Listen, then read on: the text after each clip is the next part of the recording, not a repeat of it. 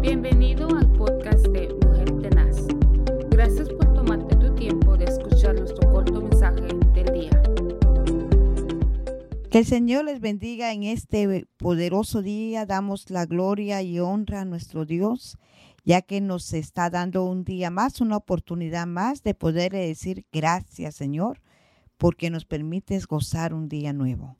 Así que les saludamos a través de este programa Mujer Tenaz bajo el ministerio de nuestro pastor Moisés Zelaya.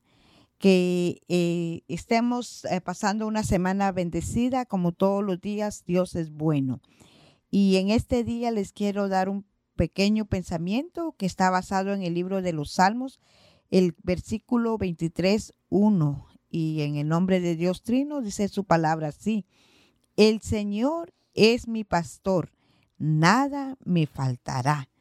Qué poderosa palabra expresa el salmista hacia Dios como un Dios poderoso, un Dios grande, un Dios extenso, un Dios dispuesto en cualquier momento a accionar al, para el clamor de su pueblo o de sus hijos o de sus hijas, así como Jesucristo se presentó como una oveja que iba en el valle oscuro cargando una pesada cruz, porque llevó todos nuestros pecados, todos los pecados del mundo, ofreciéndose a sí mismo como una oveja que iba a ser inmolada para darnos la salvación.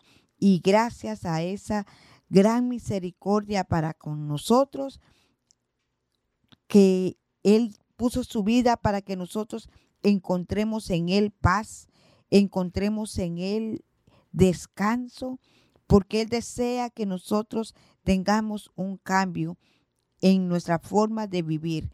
Así que es un buen día para reconocer que Jehová es nuestro buen pastor, que Él lo dio todo para borrar esos pecados que un día nos hicieron llorar de vergüenza, nos hicieron pasar por humillaciones, pero ahora bendito sea Dios, lloramos de agradecimiento porque Dios como el buen pastor ha suplido aún todo lo que nosotros podemos pensar o anhelar y muchas veces más de lo que merecemos.